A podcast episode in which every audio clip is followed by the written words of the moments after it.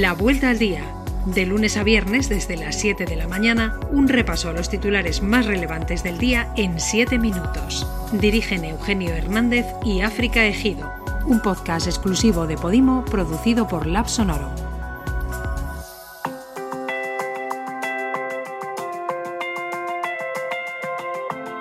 Buenos días, es jueves 29 de abril y estas son las noticias más destacadas hoy.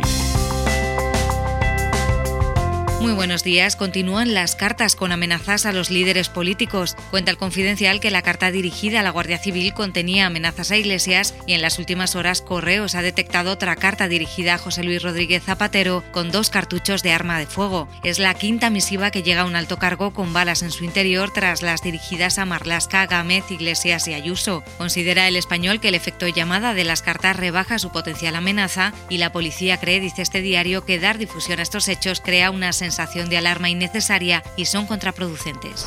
Ponemos la mirada en Madrid. Cinco encuestas vaticinan una mayoría absoluta de Ayuso con Vox, apunta al diario.es. La mayoría de los sondeos publicados ayer coinciden en dar al PP una victoria holgada y la posibilidad de sumar con Vox y Ciudadanos se quedaría fuera. Mientras Público se hace eco de las palabras de Isabel Díaz Ayuso, que dijo ayer no haber visto en Vox las barbaridades que se están cometiendo en Podemos, el confidencial destaca que Pablo Iglesias no será el líder de su partido en 2023 y que cuando deje la política volverá a dar clases.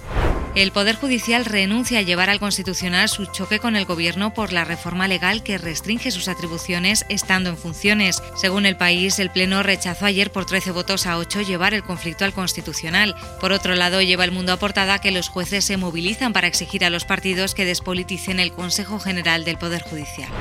Seguimos en los tribunales porque el Constitucional ha avalado la condena de Turul por su activa participación el 1 de octubre, cuenta el país. Según el mundo, un argumento central de la sentencia es que la del Supremo no fue una condena por razones ideológicas, sino por los hechos concretos que llevó a cabo. Peritos de Hacienda califican los papeles de Barcenas de chapuceros y dicen que están llenos de errores, leemos en ABC. La Intervención General de la Administración del Estado aportó varios informes periciales a la instrucción sobre la presunta contabilidad B del PP, en la que concluyeron que las anotaciones contables de Barcenas tenían inconsistencias. El país, en cambio, destaca que los peritos creen que el PP pagó con la caja B la reforma de la sede de Génova. Hablamos de la pandemia porque la incidencia en España baja por segundo día consecutivo tras sumar 8.665 nuevos contagios y 88 fallecidos. Cuenta el país que la vacunación del 80% de los mayores de 80 se cumple un mes tarde y según el diario.es, Sanidad mantiene el fin del estado de alarma el 9 de mayo pese a las peticiones de algunas comunidades. El Gobierno se plantea atrasar la cotización de los autónomos según sus ingresos por dificultades técnicas, cuenta el diario.es. La Seguridad Social ha trasladado a sindicatos y patronal que la herramienta para la nueva cotización se prevé que no esté lista en enero de 2022 como estaba previsto. Lleva ABC otra noticia económica aportada. Según este diario, España sube impuestos mientras países como Alemania, Francia e Italia apuestan por rebajas fiscales. Asegura además que Bruselas condiciona los fondos a que Sánchez no toque la reforma laboral. Siete italianos, exmiembros de las Brigadas Rojas y con condenas en Italia por actos de terrorismo cometidos en las décadas de los 70 y 80, han sido arrestados en Francia. Último acto de los años de plomo titula hoy La República. El juez deberá decidir ahora sobre su extradición rompiendo la doctrina impulsada por Mitterrand de no entregar a arrepentidos. La estampa recoge la reacción en Italia y recuerda que solo han pasado unos días desde que Macron y Draghi tuvieron ocasión de conversar a solas. El primer ministro se ha mostrado muy satisfecho de la actuación contra los responsables de gravísimos delitos que mantienen abiertas heridas, ha dicho. Joe Biden presenta ambiciosos planes de inversión e impuestos, aboga por ampliar el papel del gobierno, propone 1,8 billones para educación y cuidados y prevé subidas de impuestos a las rentas más altas. Lo ha hecho en su primer discurso ante los legisladores del país y a los 100 días de su elección como presidente. Una apuesta arriesgada de un gobierno activo ideológicamente en un país profundamente polarizado, dice The New York Times. En este mismo diario leemos que Mario González, de 26 años, murió después de que agentes de policía le inmovilizaran durante cinco minutos en lo que la familia del fallecido califica de nuevo caso Floyd. Las imágenes de las cámaras de los agentes del condado de Alameda en el área de la bahía de San Francisco mostrarían, según quienes defienden esa versión de los hechos, a un oficial con una rodilla sobre la espalda de González mientras éste muestra evidentes dificultades para respirar.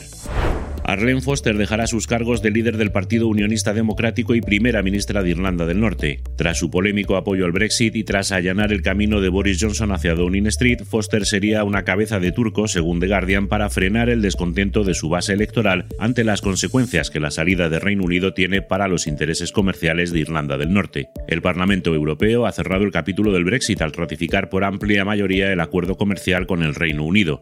Gran Bretaña, dice The Times, se prepara para otorgar el estatuto diplomático completo al primer embajador de la Unión Europea en Londres, Joao Vale de Almeida.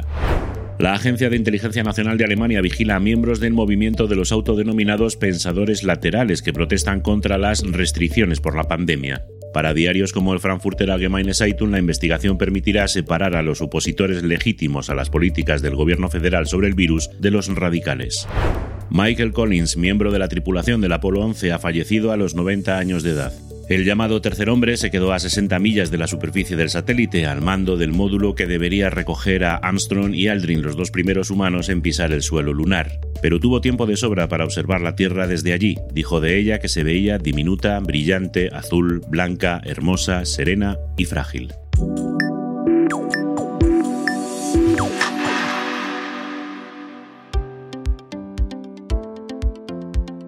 Hoy te recomendamos un reportaje del mundo titulado La vida secreta del Bansky español, de pintar trenes a robar millones de euros con butrones. Cuenta esta pieza de Kiko Alcedo la peculiar vida de quien comenzó pintando vagones en los 80 y hoy, según la policía, es uno de los butroneros más finos de España. Y un asunto más, todo Shakespeare en 24 horas, titula el diario italiano La República. Una maratón dedicada a las obras más famosas del bardo es el modo con el que un teatro de Siena celebrará su reapertura tras el cierre por la pandemia. Durante las obligadas horas de cierre por las restricciones, la sala se vaciará, pero no así el escenario. La maratón Shakespeare podrá seguirse entonces a través de la televisión local e Internet. Es todo, escucha más podcasts y audiolibros en Podimo, suscríbete en podimo.es por 3,99 euros al mes, con un periodo de prueba de 14 días y cancela cuando quieras. Que tengas un buen día.